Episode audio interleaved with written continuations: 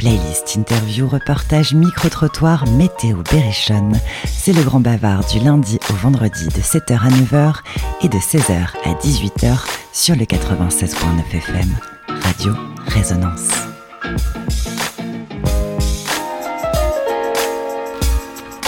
Bonjour à tous, vous écoutez le Grand Bavard sur Radio Résonance 96.9 FM à Bourges et en Berry.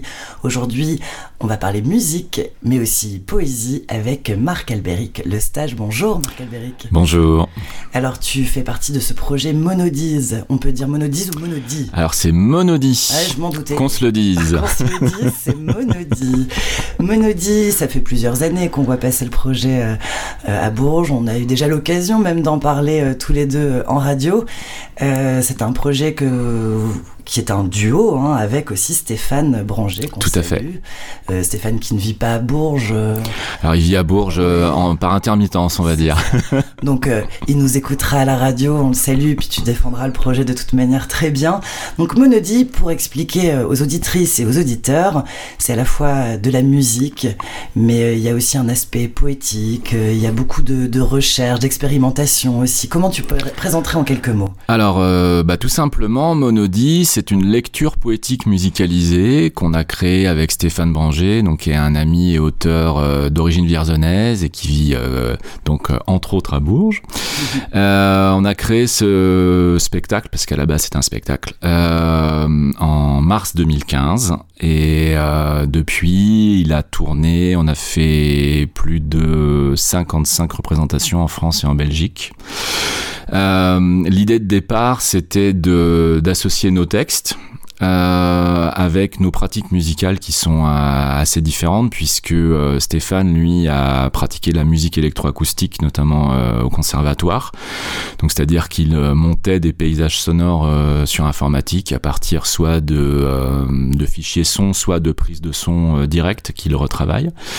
Et puis moi j'ai amené des instruments acoustiques et électriques tels que la basse le piano joué le caval bulgare et également une MPC une boîte à rythme plutôt orienté hip-hop, euh, mais dont je me sers comme un synthétiseur. Et alors, moi, il y a des instruments que je ne connais pas. Si tu me parles du caval bulgare, euh, c'est du chinois. Non, c'est du bulgare. C'est du bulgare. Qu'est-ce que c'est le caval, par exemple? Alors, le caval, c'est une flûte, euh, ce qu'on appelle euh, une flûte oblique, puisqu'elle se joue de, en fait, de, travers, mais pas comme une flûte traversière. C'est plutôt un angle de 45 degrés. C'est un instrument qui est très répandu en Europe centrale. En fait, ça vient, c'est un héritage de l'occupation ottomane à la, à la Renaissance de, des pays de l'Europe centrale et chaque pays en a développé sa, sa variante.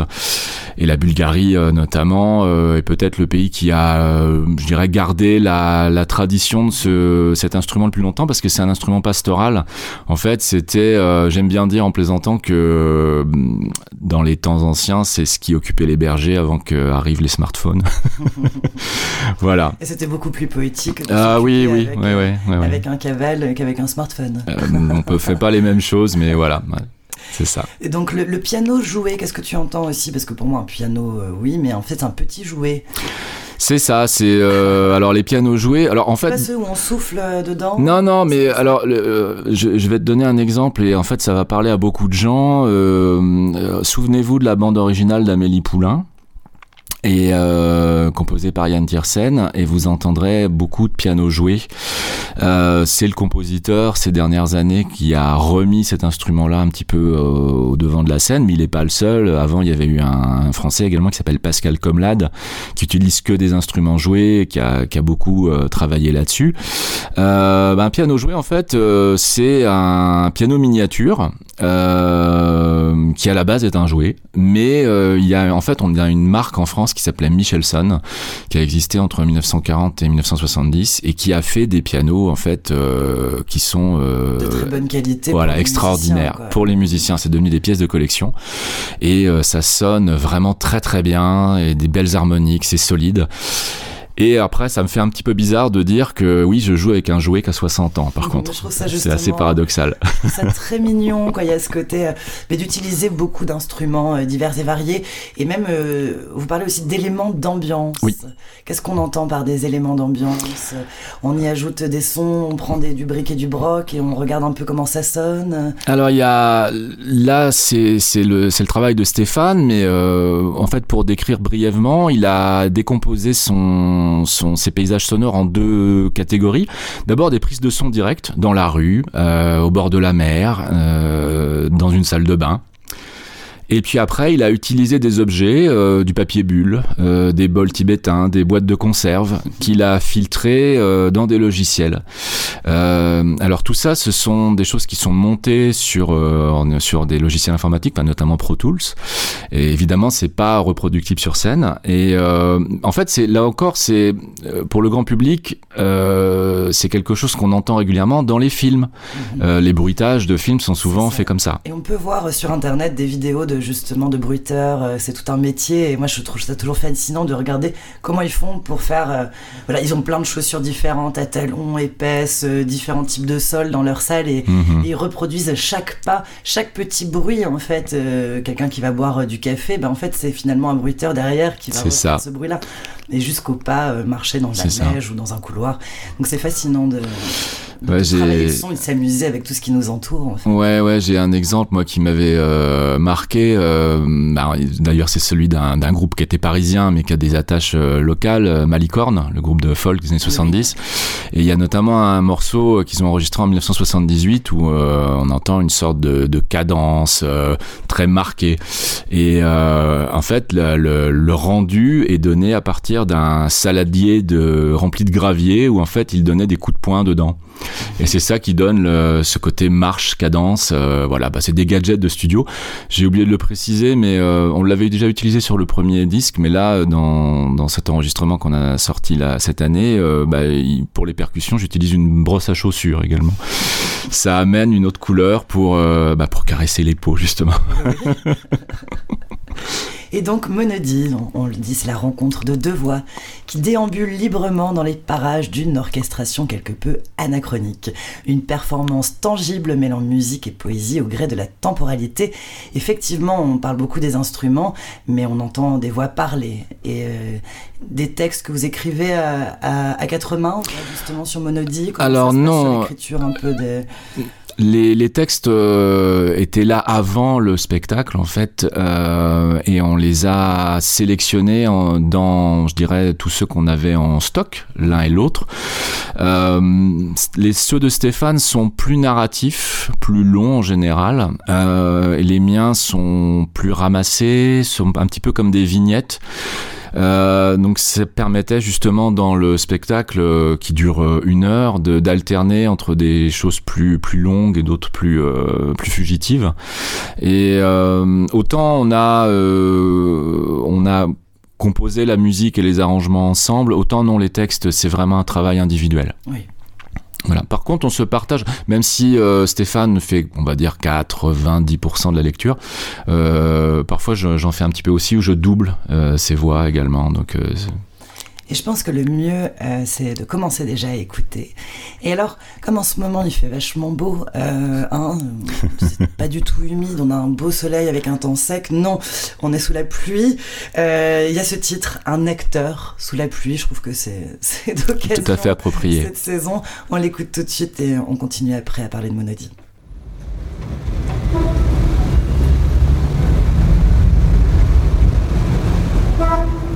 Un acteur sous la pluie, prise 1. Bien sûr, la pluie ne tombe pas toujours. Mais à cet instant précis, oui. Du coup, l'image est fixée. On a envie de dire pour l'éternité, sans savoir si cela a réellement un sens. La pluie d'abord sur le trottoir, les gouttes qui forment de petits cercles en atteignant la surface du sol, déjà recouverte d'une certaine épaisseur d'eau. C'est figé.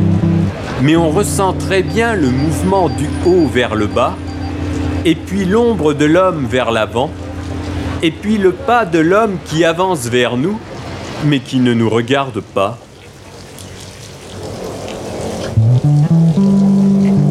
Une cigarette dans le coin gauche de sa bouche, le col du manteau relevé, rien sur la tête, les mains dans les poches.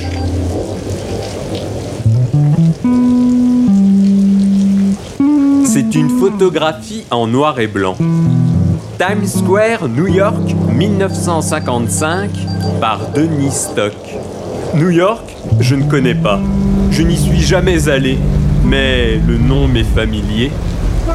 Un autre homme traverse au fond en s'abritant sous un parapluie. Sur un trottoir, des gens patientent dans la file d'attente d'un cinéma. Cette carte postale, je l'ai achetée il y a 10 ou 15 ans, mais je la connaissais déjà avant. Je la connais bien, je l'ai souvent regardée. L'homme qui avance sous la pluie est un acteur. C'est James Dean Son regard semble insaisissable, perdu. Il remonte les épaules. Il doit avoir un peu froid. Je ne sais rien de cette séance photo. Voulu Improvisé Il y a forcément une part de mise en scène, mais on l'oublie assez facilement pour la vérité de cet homme qui marche sous la pluie. Il a l'air triste aussi, peut-être un peu désœuvré.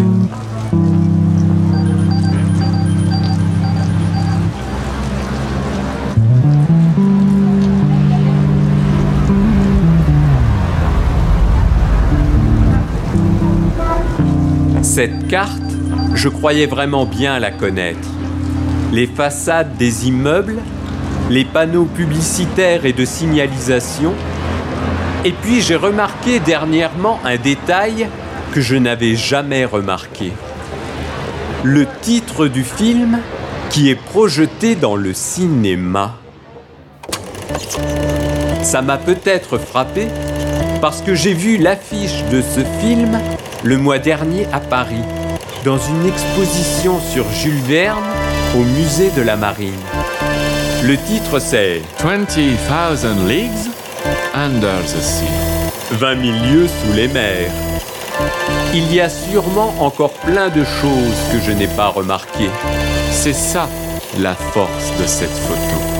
Elle n'a jamais fini de nous surprendre. Comme James Dean n'a jamais fini d'avancer. Comme James Dean n'a jamais fini de fumer sa cigarette.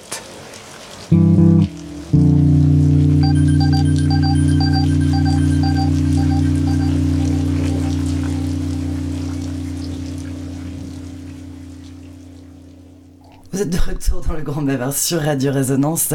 On est avec Marc Albéric, le stage, et on parle du projet Monody. Vous venez d'entendre le titre Un acteur sous la pluie.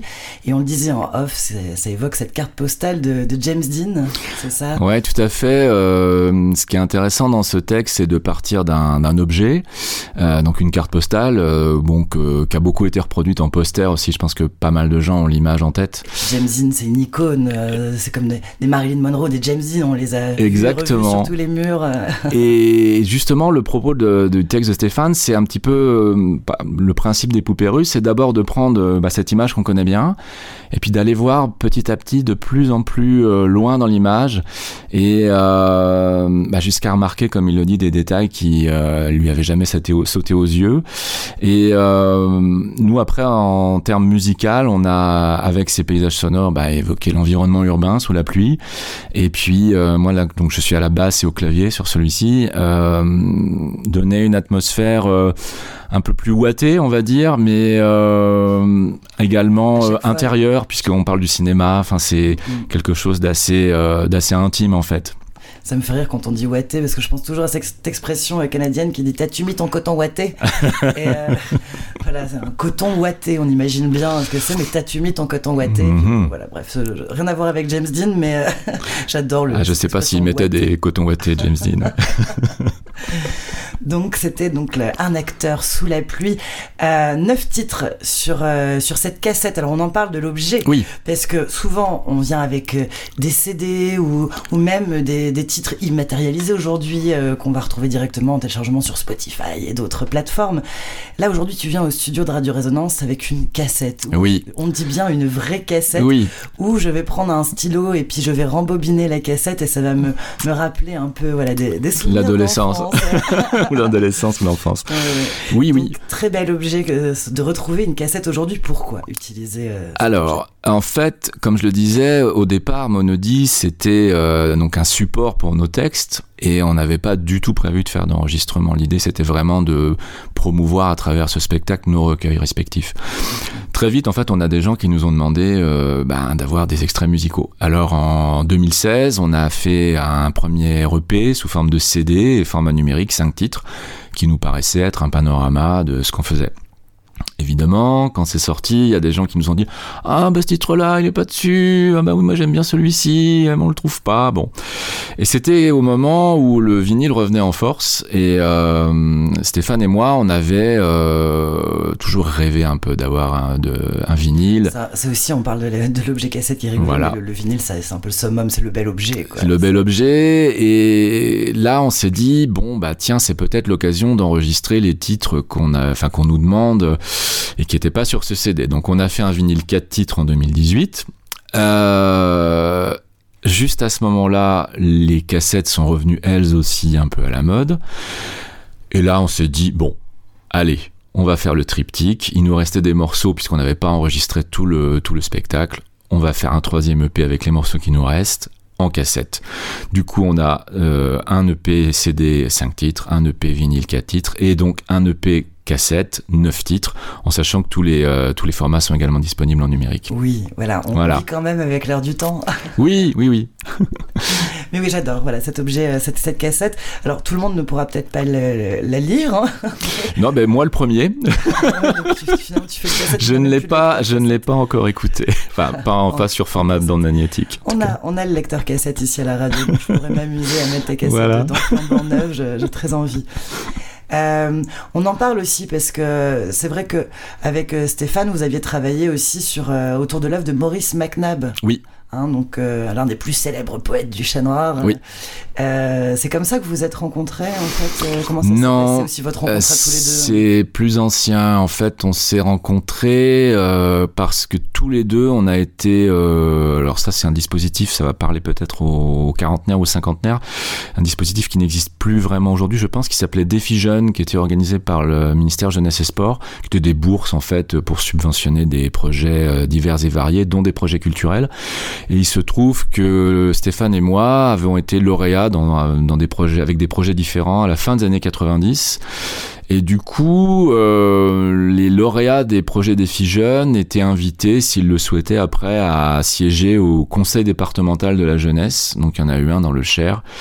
Et on s'est rencontrés là, en fait, euh, bah, il y a 25 ans. Et après, lui euh, m'a sollicité en 2005 pour euh, justement euh, remonter son, spectacle autour de Maurice McNabb. Et c'est là où, à ce moment-là, où on a commencé à jouer ensemble. Mais effectivement, là, on servait le, le répertoire de, de McNabb. J'ai fait des arrangements un peu sur les morceaux, mais c'était pas notre musique ni nos textes. Mais c'est bien de pouvoir de parler de McNabb parce qu'on connaît le théâtre, mais finalement euh, l'artiste, euh, je trouve que on l'oublie en fait. On l'oublie pas pour tous, mais euh, on a maintenant les, jeunes ont le nom, bah, le théâtre McNabb. Mais qui était Maurice McNabb C'est bien de pouvoir travailler. oui, bah on l'oublie ou on. Alors c'est un peu triste parce que j'ai une anecdote à ce sujet. On, a eu l'occasion de jouer dans les écuries du château de Fay, là où est né Maurice McNabb. justement, on avait joué en 2005. Et à cette occasion, il y avait eu une plaque qui avait été apposée euh, à l'entrée de la propriété, rappelant euh, la naissance de, ce poète, enfin cet auteur plutôt. Et bah, bah, pour l'anecdote, depuis, le château a changé de propriétaire, les nouveaux propriétaires ont enlevé la plaque. Donc euh, effectivement à Vierzon, il y a le théâtre MacNab, euh, il y a une rue MacNab, mais il est presque plus connu à Paris et encore. En fait, pour, résumer brièvement, Maurice McNabb, c'est effectivement un auteur donc né à Vierzon, qui a des origines écossaises. Hein, le nom, et il a toujours nom McNabb à ces consonances-là. Il y a toujours des descendants de McNabb dans le Sancerrois. Mm et euh, il a fait carrière, euh, il a été employé des postes toute sa vie et il a fait carrière à Paris, euh, notamment au Chat Noir, et où il a eu un certain succès et il est mort très jeune, à, dans la trentaine, 33 ou 34 ans. Et de beaucoup d'artistes oui. mourir très jeune, ben, le club des 27, mais c'est ça.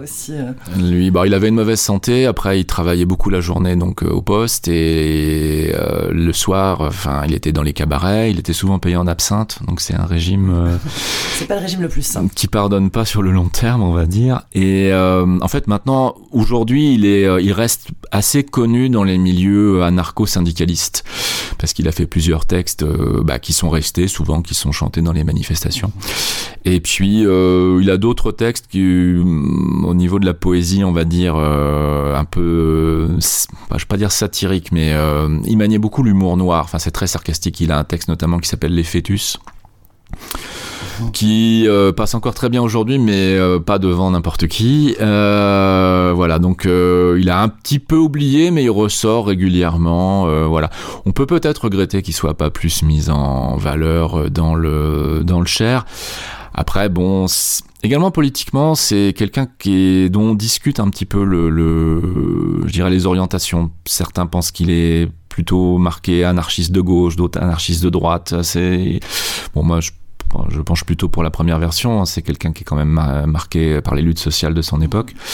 Euh, mais cette orientation politique fait que bon, c'est c'est pas un personnage très lisse, donc euh, je dirais euh, honorer sa mémoire n'est pas dans l'intérêt de tout le monde. Voilà. Ça. Voilà. Très bien. On va se faire une, petite pause musicale. On replonge dans Monody la cassette. Voilà. Avec ses neuf titres disponibles, hein, bien sûr. On le disait aussi en version numérique. Et là, est-ce qu'on n'écouterait pas l'après-midi? Qu'est-ce que oui. tu en penses? Eh bien, allons-y. Et on en parle juste après l'après-midi de Monody sur Radio Résonance.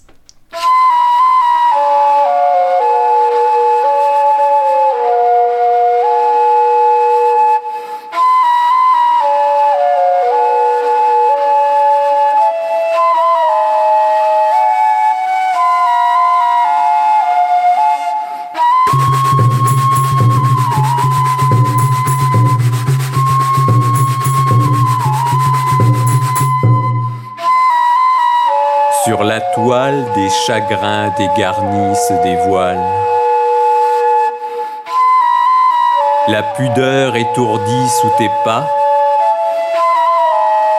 La ruelle en pente douce se prépare, une cravache en plein cœur.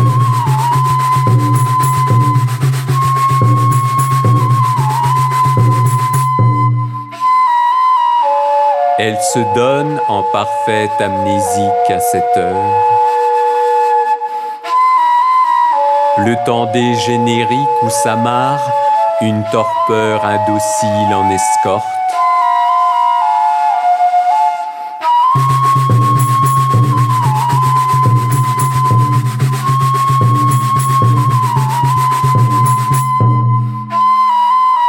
Nos peaux lestées d'un soir.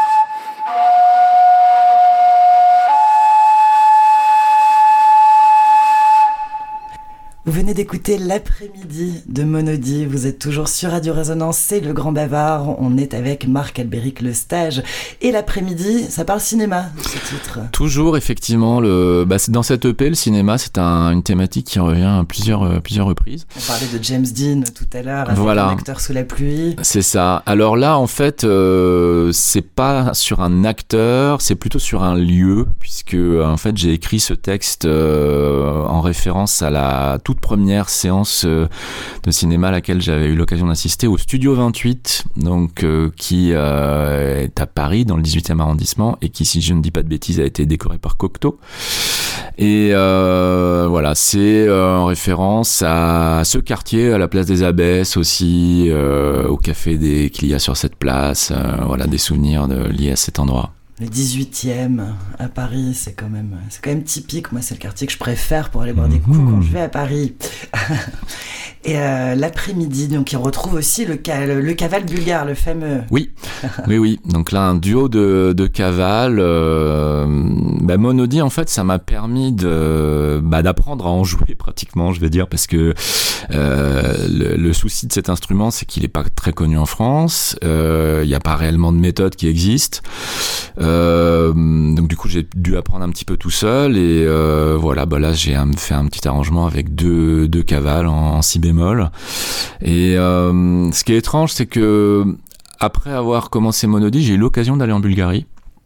Et euh, bah là, c'était un petit peu triste par rapport à cet instrument parce que c'est un, évidemment, comme partout, il y a de moins en moins de, de monde rural là-bas. Donc, euh, c'est un instrument bizarrement qui est très délaissé. Moi, j'en ai trouvé beaucoup dans des brocantes, on les voyait dans des états pas possibles. Et à contrario, ça devient comme un instrument classique qui est pratiqué par des virtuoses. Alors là, des gens qui jouent vraiment très très bien, mais dans des costumes traditionnels, mais dans des conservatoires d'État. Euh, donc ça se perd un peu. Ça se perd dans le, voilà, dans le, j'ai le commun des mortels. mais euh, voilà, c'est vrai que de plus en plus, moi, quand j'assiste à des représentations, ne, serait-ce qu'à la Baie Noirlac, je trouve que beaucoup de grands grands chefs de musiciens utilisent des instruments du monde, des petits instruments qui sont peut-être oubliés euh, voilà, euh, chez les gens hein, qui, qui, finissent dans les brocantes et les greniers. Ça. Et finalement, euh, tu vas voir des grands chefs qui vont l'utiliser, ressortir pourquoi pas un, cavale bulgare ou autre petite guitare oubliée. Oui, bien en plus, enfin, ces instruments qui étaient des instruments pastoraux, en fait, souvent étaient fabriqués plus ou moins par les, les paysans eux-mêmes qui travaillaient tous un peu le, le, bois.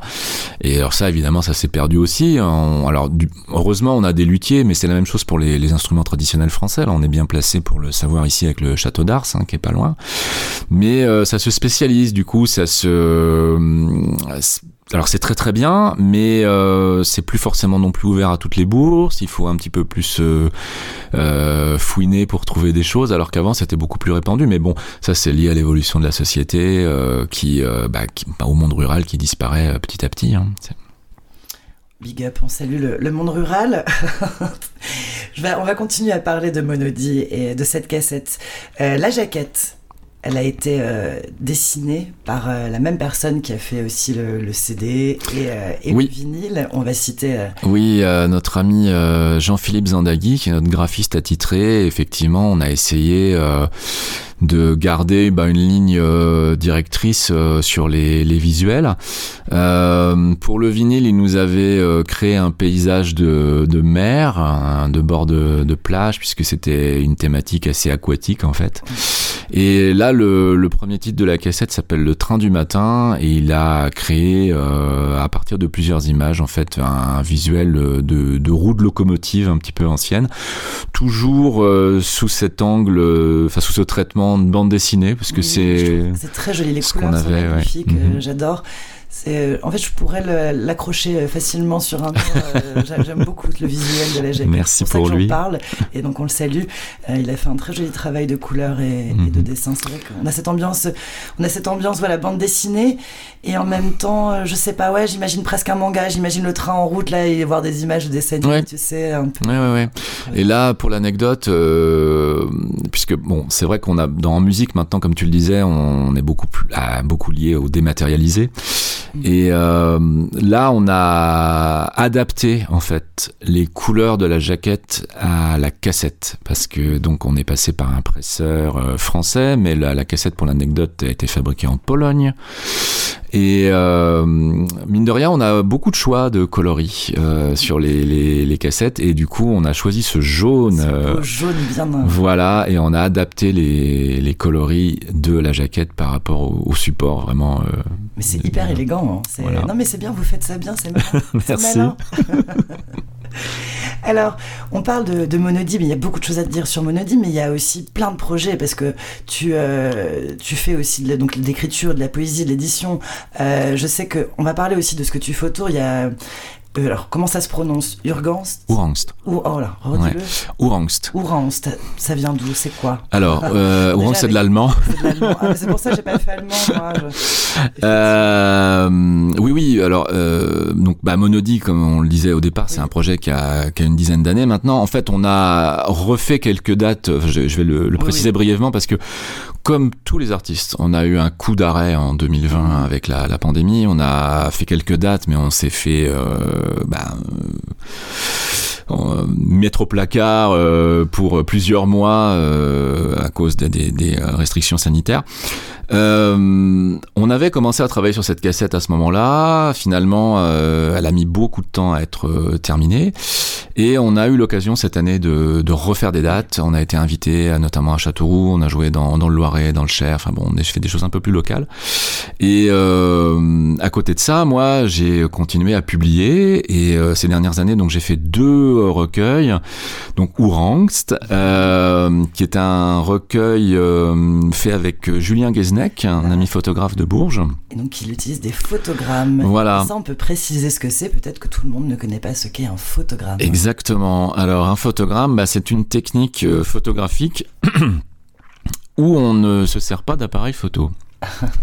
Alors, comment fait-on? Euh, alors je vais essayer de pas trahir la méthode parce que ce n'est pas moi le photographe. En fait, euh, pour les, les œuvres qui sont présentées dans ce cet ouvrage, il a euh, utilisé du papier photo et en fait il a photographié, il a euh, mis en condition plutôt des personnes euh, qui euh, prenaient des positions allongées la plupart du temps sur donc du papier photo en taille réelle.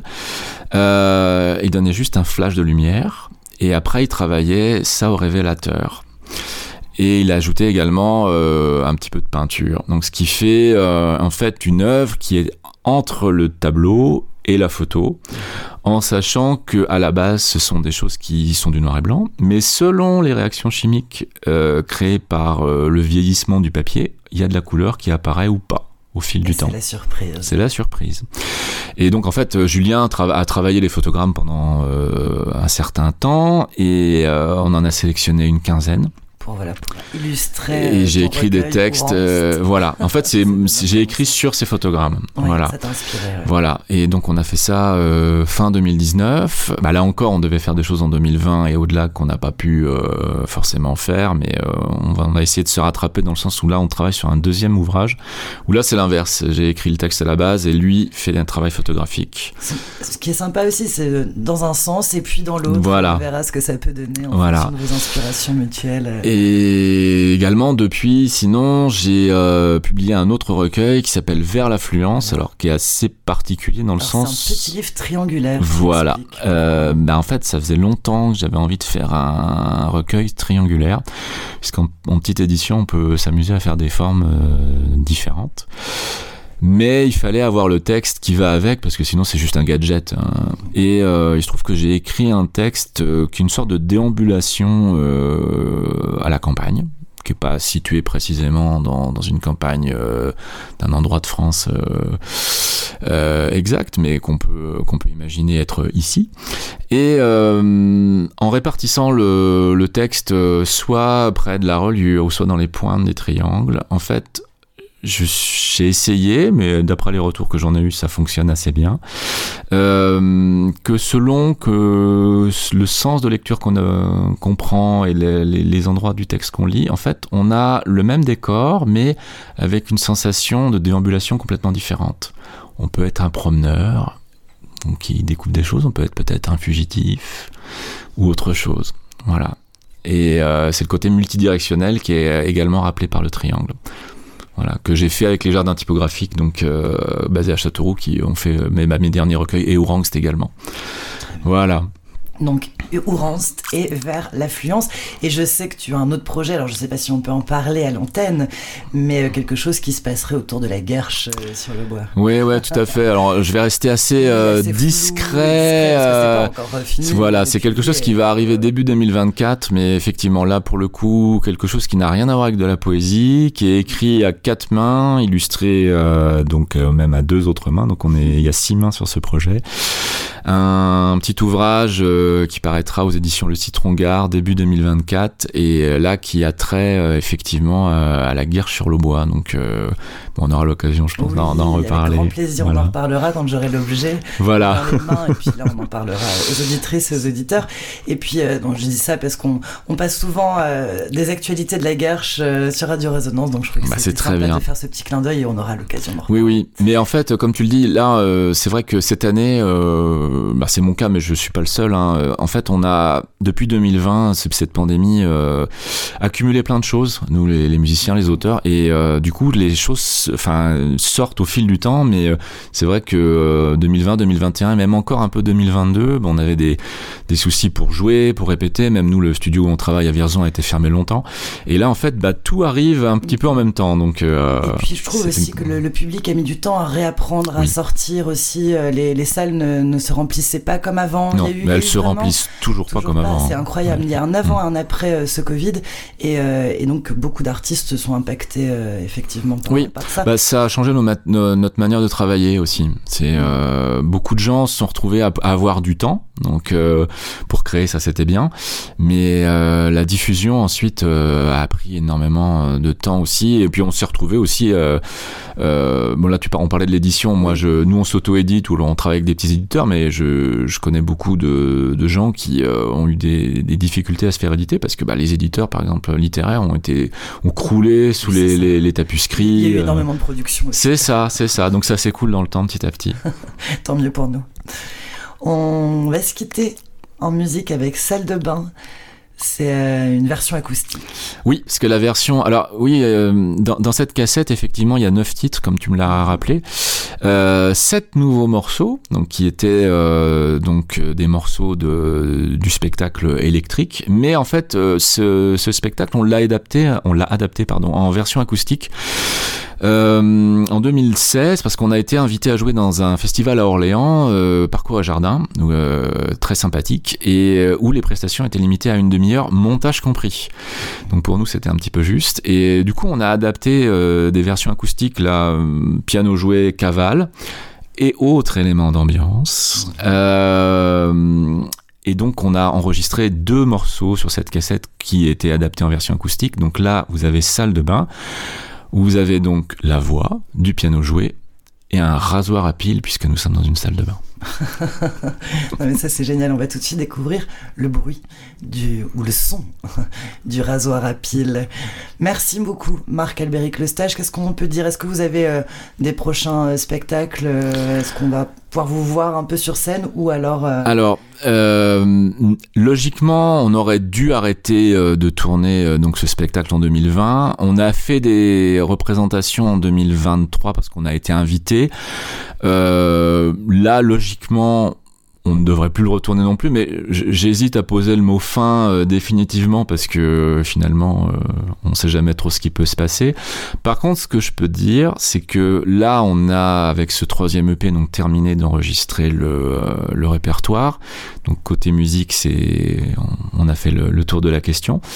Par contre, on prépare quelque chose pour l'année prochaine, mais autour de Monody, mais au niveau littéraire cette fois.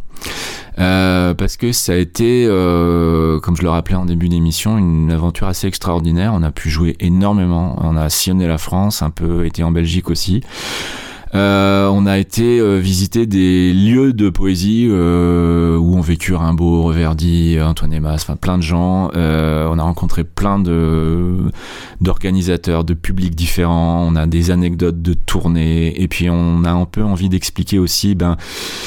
comment on a fabriqué tout ça, les histoires de nos instruments un petit peu étranges. Donc on est en train de préparer un ouvrage, une sorte de de, de livre qui est à mi-chemin entre le carnet de création et le carnet de voyage. Et ça aussi, ça devrait sortir en, en 2024. Bon, il y a de l'actualité à venir. Hein. Voilà. On aura l'occasion de se retrouver autour du micro. Merci beaucoup. On se quitte donc avec Salle de bain, la version acoustique. Et eh ben une bonne fin de journée à tous sur Radio Résonance. Salut Marc Albéric. Salut, à bientôt. Merci beaucoup.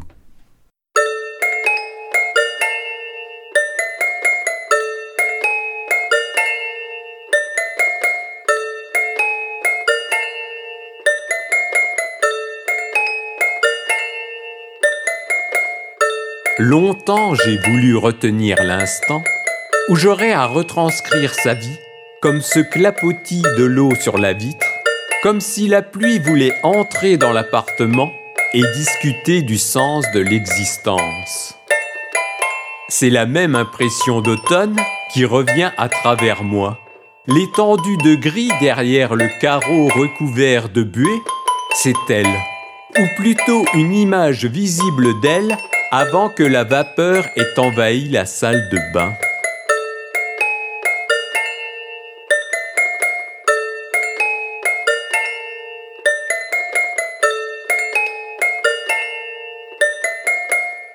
Il y a le plaisir de retrouver le profil de l'eau en gouttelettes figées devant ses seins. Comme l'arrêt du mouvement en une succession de pauses que l'appareil a retenu comme un défi au temps qui passe. Le témoignage de la jeunesse d'un corps. Il y a cette tentative de description, à la fois inutile et impossible, il n'y a pas assez de mots pour dire le chuchotement de nos vies.